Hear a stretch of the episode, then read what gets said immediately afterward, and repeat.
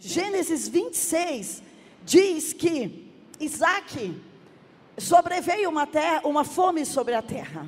E Isaac falou: Que tal fazer o mesmo que o meu pai fez? Eu vou lá para a terra dos filisteus. E a Bíblia diz que Isaac habitou em Gerar, e ele estava ali naquela terra. E ele estava ali com seus servos, com as suas servas, ele estava ali com seus filhos, com as suas esposas. E Isaac fala: Mas está apertado aqui no meio dos filisteus, e que tal eu ir para o Egito? Sabe quando nós vamos migrando de um lugar para outro por causa do aperto, por causa da fome, por causa da escassez, nós vamos passando de um lugar para outro? E Deus fala para Isaac: Isaac, eu não quero que você desça ao Egito, mesmo você estando plantado numa cidade que não é sua, que é uma cidade dos filisteus. Mas eu quero que você fique aqui, entre os filisteus entre aqueles que nunca foram amigos próximos de Israel. Você vai ficar aqui e você vai plantar nessa terra, nesse deserto, que parece muito escasso, muito difícil, mas você vai plantar aqui e eu vou abençoar você cem por um. Olha que promessa incrível. Geralmente nós vamos pensar que nós estamos para uma colheita de 100 por um numa terra extremamente fértil. Deixa eu te dizer uma primeira coisa. Quando a nossa semente vai render 100 por um, é quando nós obedecemos a instrução de Deus, independente do lugar. Tem a ver com a minha obediência e com a sua obediência. Vai guardando esses princípios aí. Tem a ver com aquilo que eu estou disposta a fazer e que Deus me disse para fazer, por mais que seja difícil e árduo, e contradiz tudo aquilo que os meus amigos, ou os meus parentes, ou até mesmo o país está fazendo. E gerar significa uma terra para onde você é arrastado. A palavra gerar significa fui arrastado para esse lugar.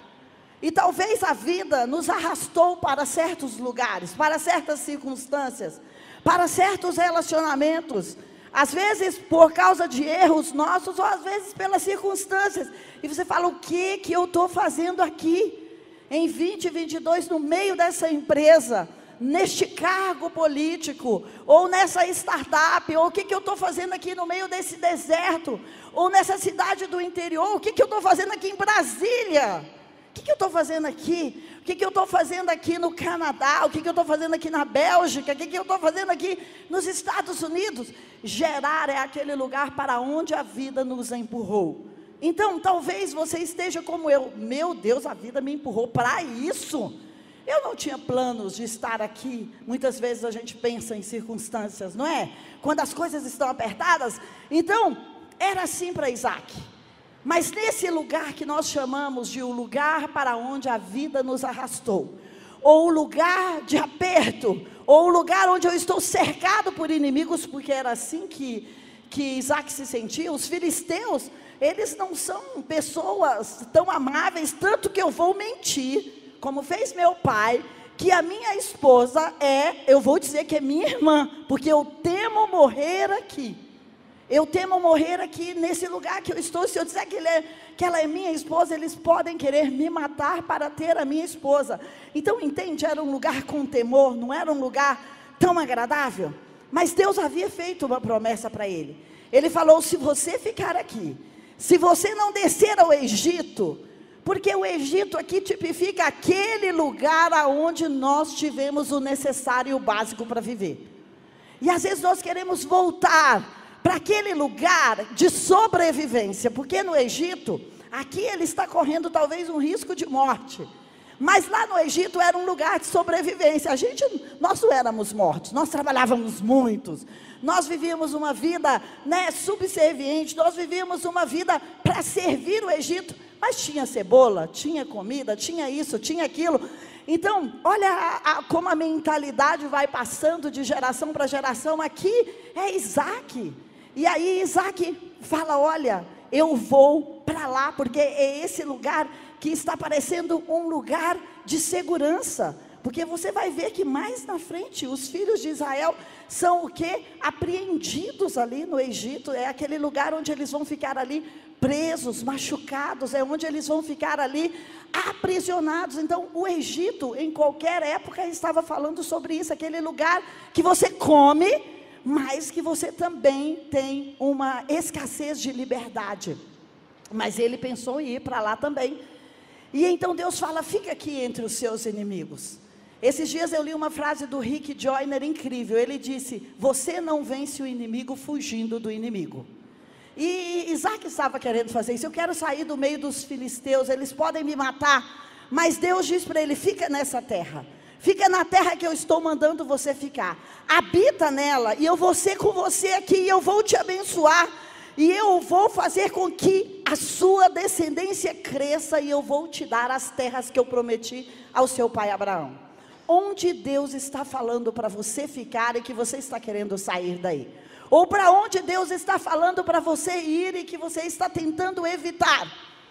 Eu sei aonde Deus está falando para eu ir e que eu falo, poxa, manda outro no meu lugar, Senhor. Não pode ser outro no meu lugar. Mas Deus está falando, não, eu treinei você, eu preparei você, eu equipei você, eu guardei você para esse tempo, para prosperar em gerar. Eu fiz isso de propósito, para você prosperar no meio dos inimigos. E então, sabe, no versículo 6, Isaac fica ali, e a Bíblia diz que Isaac permanece por muito tempo. E quando Isaac permanece no meio dos inimigos por muito tempo, é fácil notar que a atmosfera de Isaac era uma outra atmosfera. Então eles dizem: vem cá, esse hebreu aqui no nosso meio, e parece que Deus está abençoando a ele muito. Ele planta um grão e nasce cem para ele. Nós plantamos um e de repente nasce um ou dois para nós e a terra é nossa. Então, quem é essa pessoa que está aqui entre nós? E a Bíblia fala que Isaac começou a se enriquecer, começou a se destacar, começou a prosperar. A Bíblia diz que ele ficou riquíssimo, que ele possuía muitas ovelhas, muitos bois e muitos servos e estava ali no meio dos inimigos. Parece aquela coisa de Jacó lá com Labão também. Ele começa a prosperar e está ali no meio de uma família ciumenta, porque às vezes acontece isso, a sua família fala: "Quem você pensa que é para comprar essa casa que você comprou? Quem você pensa que é para ter esse carro que você tem?" Quem você pensa que é para ter agora um avião, para ter agora um helicóptero, porque para querer ter um heliponto na sua casa? Quem você pensa que é agora para pensar em ser deputado no seu estado, um deputado federal, ou para ser governador da nossa cidade? Nossa família sempre foi pobre, nossa família nunca teve nada, a gente nunca teve político, nós nunca tivemos médicos, nós nunca tivemos é, pessoas que se destacaram, nós nunca tivemos empresários, por que, que você acha agora que a sua empresa vai render? Então, esse era o cenário né, de Jacó na época. Por que você pensa que você vai prosperar mais do que eu e a família? Então, aqui existia esse ciúme. E o ciúmes pode vir pelos amigos próximos, pode vir pela família, como pode vir pelos inimigos. E aqui o ciúme estava vindo pelos inimigos, porque ele possuía muitas coisas, de maneira que os filisteus tinham inveja. É a mesma expressão que está lá. Os filhos de Labão tinham inveja de Jacó, porque ele prosperava. Deixa eu te dizer: se você não prosperar, isso vai incomodar pessoas. E se você prosperar, isso também vai incomodar pessoas. Não tem jeito. Se você decidiu ser um filho da luz, as trevas vai apontar se você prosperar e as trevas vai apontar se você não prosperar, vai perguntar: cadê o seu Deus? Onde está o seu Deus que você vive essa vida aí? Então, deixa eu te dizer, não tem escolha. Nós vamos ter que conviver com esse cenário, e sabe quando é? É diariamente, é por isso que a Bíblia diz: as misericórdias do Senhor se renovam uma vez por mês, no primeiro dia do mês? Não, todos os dias. Todos os dias eu preciso da graça e da misericórdia do Senhor para combater o mundo que está ao meu redor por causa da presença de Deus que você carrega, por causa da verdade que você carrega, porque você é um dizimista e um ofertante, porque você é alguém que escolheu praticar as obras do bem. Então, você e eu seremos perseguidos por inimigos, por parentes, por vizinhos. Por quê? Porque a palavra de Deus diz que as pessoas vão ter o quê? Inveja. As pessoas vão olhar e vão falar quem ele pensa que é, quem ela pensa que é. E então, sabe o que eles fizeram? Eles haviam entulhado todos os poços que quando Abraão passou por ali, Abraão tinha cavado. Deixa eu te dizer, existem pessoas, e isso é tão comum na política, se a Talita estivesse aqui falando, ela ia dizer isso tão melhor do que eu, ou qualquer uma outra pessoa que seja uma posição estratégica política, é tão comum um governo abrir poços, abrir fontes de suprimento, e vem o outro governo, e ao invés de aproveitar as fontes e os poços abertos, faz o quê? Entulha. Eu não quero nenhuma bênção que veio do governo passado.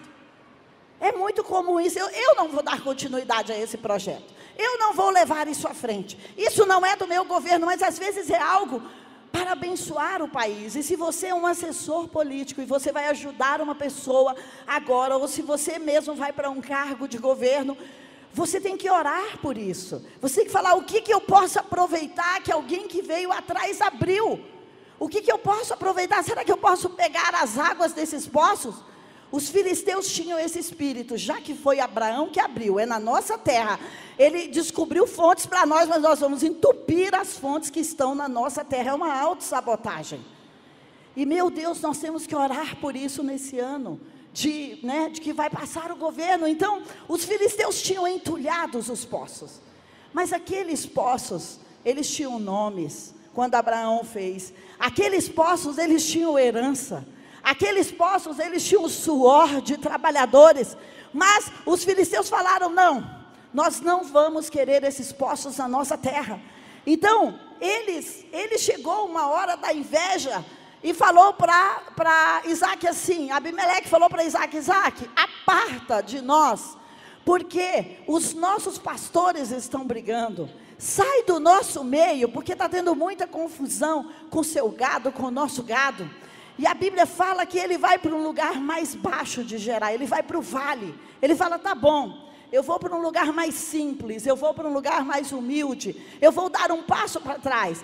Tem horas que nós precisamos dar um passo para trás em relacionamentos, na vida, em negociações. Tem hora que você precisa dar um passo para trás. E na verdade, sabe, se eu estou aqui, eu tenho uma visão. Mas se eu dou um passo para trás, eu tenho outra visão. E às vezes, quando eu e você damos um passo para trás, nós começamos a reconhecer coisas. Porque eu quero falar com você nessa manhã é sobre reconhecimento. Reconhecer as coisas que já estão na nossa vida. Qual foi a lista que você trouxe aqui hoje de manhã? Dizendo, pai, eu preciso disso, eu preciso daquilo, eu preciso que o Senhor abra isso para mim, eu preciso que o Senhor abra aquilo para mim, eu preciso dessa conexão. Eu estou com uma palavra no meu coração para você. O que você precisa, você já tem. Sabe o que você precisa? Dar um passo para trás para reconhecer o que você já tem. Quando ele desce para o vale, ele reconhece os poços que o pai dele tinha aberto. Ele vê os poços entulhados, sabe? Você já tem o que você precisa para o seu futuro, você já tem o que você está pedindo, você já tem a conexão que vai te levar à pessoa que você gostaria, você já tem o dinheiro em forma de talento, de moeda, de conexão, eu não sei, de crédito, que você está precisando. Isaac não fez nada, sabe o que ele fez? Ele deu um passo para trás, ampliou a visão e começou a ver os poços que o pai dele tinha cavado. E sabe o que ele fez? Ele falou: servos, comece a desentulhar os poços. Essa é a palavra que está no meu coração para o seu fevereiro, você que está aí do outro lado do mundo. Desentulha os poços que você já tem. Desentulha os relacionamentos que você já tem. Desentulha, sabe, a conta bancária que você já tem. Desentulhar significa tirar o lixo, ou tirar a areia, ou tirar o pó, ou tirar aquilo que estava impedindo que a realidade daquele poço viesse para fora. Então ele começa a desentulhar os poços, e ele começa a encontrar água. Só que aquilo já era dele, ele só deu um passo, ele só foi para o vale, e ele só reconheceu o que o seu pai tinha feito. Muitas vezes nós trabalhamos de fio a fio, de sol a sol, e aquelas coisas não rendem nada, e nós falamos: eu vou abandonar isso aqui. Não abandone aonde está o seu suor, aonde está o seu nome, aonde está a sua herança, aonde está o seu trabalho. Sabe, só fala, eu vou desentulhar os poços. E a minha oração nessa manhã é para que Deus leve a mim e a você nos poços que são nossos. Que foi Abraão que abriu para nós, que foi Deus que abriu para nós, que foi alguém que veio antes, que trabalhou e deixou para nós.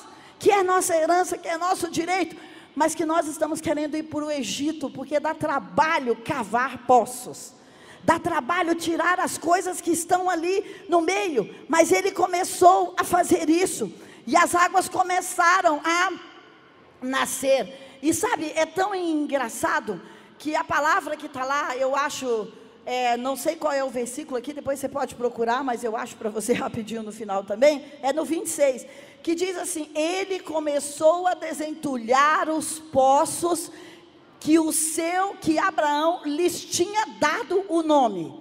Deixa eu te dizer, talvez aquele poço que nós estamos procurando para o futuro, a gente já tem um nome no passado.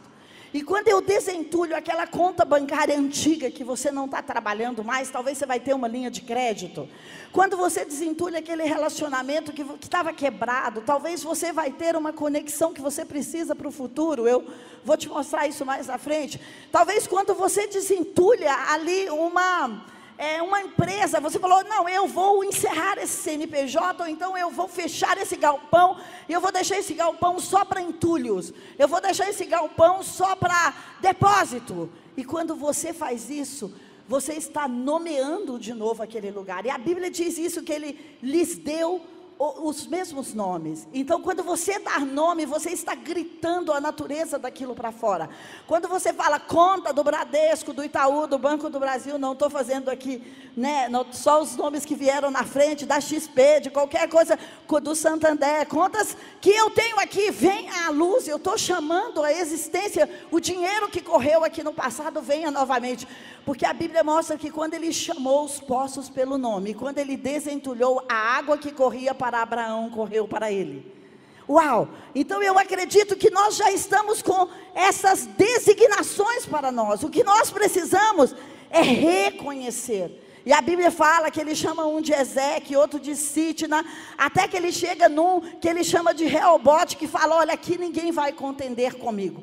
E quando ele chega nesse de Reobote, ou seja, é uma conquista. Ele abriu os poços e os pastores ainda contendiam. Ele abriu de novo e os pastores ainda contendiam. Ele não desistiu no primeiro. Quando ele abriu o terceiro ou quarto por aí, ele falou: agora eles não contenderam conosco e é uma fonte. E sabe o que nós vamos fazer? Nessa hora que ele descobre essa fonte, é, Reobote significa eu descobri um oásis, eu descobri um alívio, eu descobri um alento, eu descobri, sabe assim, quando você está nadando, nadando, você fala, ah, tem uma pequena ilha, eu posso descansar uns minutos aqui. Sabe, não era ainda o lugar de estada dele, mas era um sinal, era a nuvem do tamanho da mão de um homem. Ele falou: Eu estou vendo um fluxo, um veio, eu estou vendo uma pequena mão me ajudando. E então, depois que ele faz isso, depois que ele dá o nome de Reobote ali, depois que ele chama a existência isso, ele fala: agora eu vou para um outro lugar. E sabe o que a Bíblia diz? Ele sobe para Bercheva. E Bercheva é o poço que Abraão comprou por sete ovelhas. Nós já tivemos em Bercheva. É uma experiência incrível. Eu vou te contar quem é Bercheva hoje. Então ele sobe para Bercheva que chama o poço do juramento do Senhor. E eu vim aqui nessa manhã para dizer que Deus tem um juramento para a sua vida. Olha o juramento que Deus tem para a sua vida. Aí, hein, deixa eu achar aqui na minha Bíblia. No versículo 24, se você está com a Bíblia aberta, 26, 24. Olha, quando ele sobe para Becheva, o que Deus vai dizer para ele. No versículo 23, dali, depois que ele se esforçou e abriu aqueles poços e abriu o reobote, Deus diz para ele assim: na mesma noite lhe apareceu o Senhor e disse: Eu sou o Deus de Abraão, teu pai. Não temas, porque eu sou contigo. Abençoar-te-ei e multiplicarei a tua descendência por amor a Abraão, meu servo. Então levantou ali um altar E tendo invocado o nome do Senhor, ele armou as tendas e os servos de Isaac abriram ali um poço. E esse poço existe lá até hoje com o nome de Bercheva. Você pode ir na caravana que vai em maio. Eu vou pedir para o JB passar lá conosco. É um poço lindo. E sabe o que, que tem lá hoje?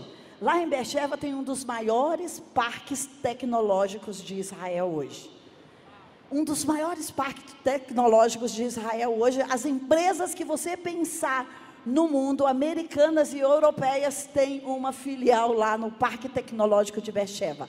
Ou seja, num poço que Abraão comprou, que Isaac abriu e que hoje está distribuindo tecnologia para o mundo. Olha como é você consagrar os lugares e chamar os nomes. Mas aqui tem algo interessante. Quando ele chegou em Bercheva, eles cavaram aquele poço, mas não apareceu água. Ah, vai aparecer água agora, você vai ver. Eles cavaram aquele poço, mas eles fizeram um altar, eles trouxeram uma oferta, e já já você vai trazer a sua oferta se você quer aproveitar os juramentos do Senhor para a sua vida nessa manhã, debaixo das palavras que Deus tem te dado. E a Bíblia diz que aí, quando ele está ali em Bercheva, aparece Abimeleque.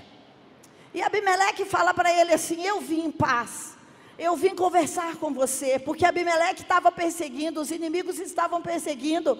Ele falou: Eu vim conversar com você. Sabe por que, que eu vim conversar com você? Porque nós estamos vendo claramente. Olha, a palavra na minha Bíblia é essa. Nós estamos vendo claramente que o Senhor é com você nós estamos vendo claramente que o Senhor te abençoa, que você está certo. Então nós queremos fazer uma aliança. Você não vai nos fazer mal e nem nós vamos te fazer mal daqui para frente. E você continua aí com os seus poços e nós não vamos mais entulhar os poços. Esta era a promessa que Isaac queria quando chegou na terra. Essa era a promessa que Isaac queria quando plantou e deu cem por um. Essa era a promessa que Isaac queria quando ele abriu o primeiro poço, o segundo poço. Essa era a promessa que Isaac queria quando ele foi para o vale. Mas sabe, precisou de uma jornada e de uma caminhada. E deixa eu te dizer algo. Às vezes, não, muitas vezes, aquilo que nós chamamos de desconforto está nos levando para o nosso destino. Porque se ele tivesse ficado confortado em Sitna, no primeiro poço, ele não teria chegado em Beersheba. Se ele tivesse ficado confortável lá no outro poço, que eu não lembro o nome, ou lá em Reobote, ele não teria chegado em Beersheba. E Beersheba é a promessa de Deus para Abraão e para Isaac. Então, sabe, o desconforto de 2020, de 2021, do início de 2022, só está te empurrando para Beersheba. Só está te empurrando para o lugar do juramento. Só está te empurrando para o lugar que ele pensou para o seu 2022. Só está te empurrando, só está te levando, porque fala: sai daqui, aqui não é seu lugar, sai daqui, aqui também não é seu lugar, sai desse partido também não é seu lugar, sai dessa clínica também não é seu lugar, sai desse lugar. Não se preocupe. Não se preocupe, porque Deus está fazendo um juramento para você em fevereiro. Ele está dizendo: porque você tem me buscado, orado, jejuado, dependindo, vindo de uma conferência em outro, aberto mão de dormir até mais tarde no domingo, ligado à sua TV, ou estando aqui conosco, eu tenho um juramento: eu sou com você não tema, e eu vou te multiplicar, e eu vou fazer com que os seus inimigos, eles é que vão vir a você e vão falar: Eu quero fazer aliança com você.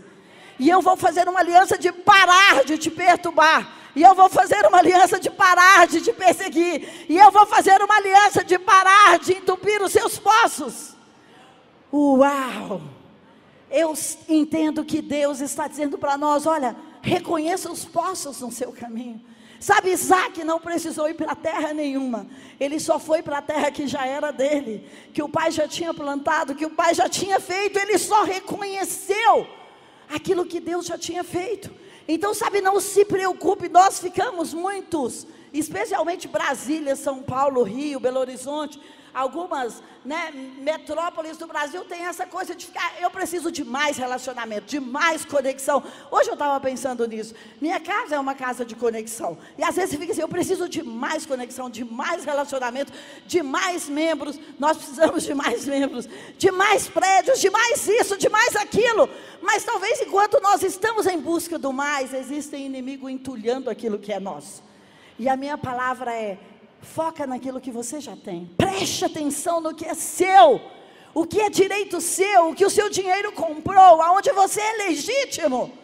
Sabe por quê? Quando você virar os olhos para os seus poços, você vai ter a possibilidade de desentulhá-los. E quando nós reconhecemos o que nós já temos e fazemos pequenas mudanças, nós podemos agregar grandes futuros. Muitas vezes nós estamos pensando que o grande futuro, para onde nós queremos ir, tem que ser uma mudança drástica. Eu vim aqui para te dizer não. As, os futuros grandes que apareceram para mim foram mediante pequenas mudanças, não mudanças drásticas. Então, grandes futuros estão atrás de pequenas mudanças que nós vamos fazer. Sabe aquilo que nós precisamos? Só está esperando pelo nosso reconhecimento. Reconheça os cinco pães e dois peixes que está na sua mão. Reconheça a luz, a, a nuvem do tamanho da mão de um homem que já está aparecendo no seu céu. Reconheça, você lembra? Tantas histórias são sobre reconhecimento. Você lembra os dois ladrões da cruz? Um reconheceu a Jesus e foi salvo naquela hora. O outro não reconheceu a Jesus e foi condenado naquela hora.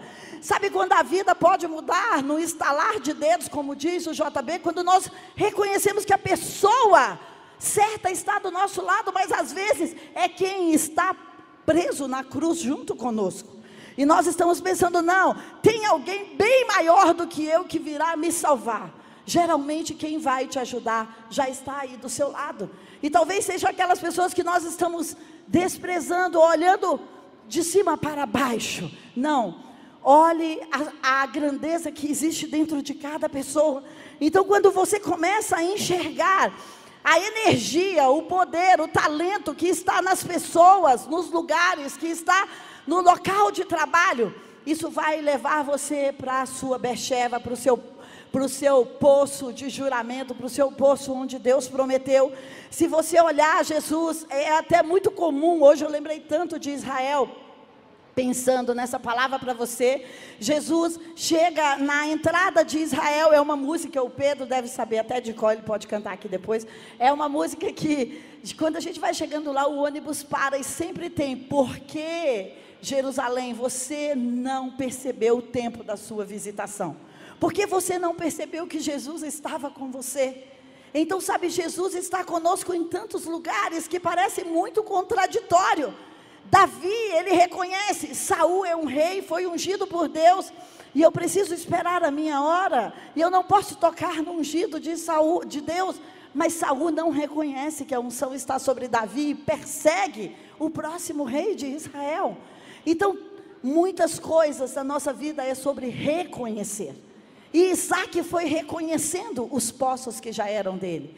E reconhecer tem a ver com tirar o lixo da alma, tirar o lixo da ofensa, o lixo da amargura, tirar o lixo da falta de perdão. Zaqueu reconhece Jesus e ele fala: Meu Deus, será que ele pode comer na minha casa, quando ele fala, Zaqueu, desce daí, Zaqueu não fica lá, eu não vou descer, eu sou muito pecador, eu sou muito isso. Às vezes, sabe, a nossa miséria emocional e espiritual nos faz impedir de ter os encontros que Jesus preparou para nós com ele.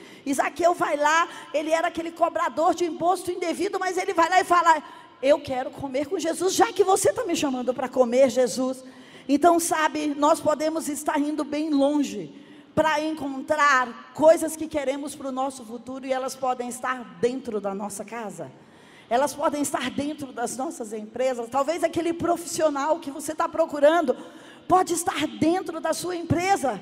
Quando o, o, o, ah, esqueci o nome daquele pregador da Assembleia de Deus que teve com a gente na conferência global, que a gente tem alguns livros dele. Ele contou a história de um homem que ficou procurando ouro. E só a fazenda dele era cheia de ouro, mas ele vende uma fazenda que tinha umas pedras pretas, e ele vai para não sei aonde, morre distante da sua família, porque aquela fazenda dele era cheia daquelas pedras estranhas. E a pessoa que compra as pedras estranhas descobre que ali estava o ouro que aquele homem estava procurando. Então, sabe, será que nós estamos vendendo a nossa alma, os nossos filhos, o nosso casamento, as nossas verdades para procurar ouro? Que está dentro da nossa casa, dentro da nossa família, que está alguns metros abaixo de depois que nós vamos desentulhar a nossa vida. 2022 combina com limpeza, combina com purificação, combina com tirar aquilo que não é verdade e que está tampando a riqueza e a prosperidade que está tampando a verdadeira bonança que Deus tem para nós. Então nós precisamos reconhecer tudo que tem no Brasil. Ao invés de pensar que vamos estar bem vestidos quando estivermos com as marcas de fora, que vamos estar bem alimentados ou que vamos estar bem nutridos quando estivermos com os produtos de fora, não. Comece a valorizar as tecnologias do Brasil, comece a valorizar os minérios do Brasil, os produtos do Brasil, porque lá fora o mundo compra com valor isso, que nós desvalorizamos aqui às vezes. Então, sabe, Hoje, nessa manhã, o meu coração está aqui sobre reconheça as coisas que estão no deserto da sua vida, que estão no caos da sua vida, que estão nos lugares difíceis da sua vida. Tem riquezas encobertas, sabe? Tem a plenitude que eu e você estamos buscando ali encoberta. Então, a minha oração é para que os seus olhos se abram e para que você comece a ver as fontes, mesmo que elas estejam entupidas, é só cavar um pouco mais, sabe? Você pode fazer um teste do solo, um teste da prosperidade da sua vida para descobrir qual é o produto que você tem e que vai escalar no mercado nesse tempo. Talvez não é um novo produto, talvez não é um novo programa, talvez não é uma nova empresa, talvez não. Certeza que não é um novo casamento não são novos filhos, é aquilo que já está na nossa mão.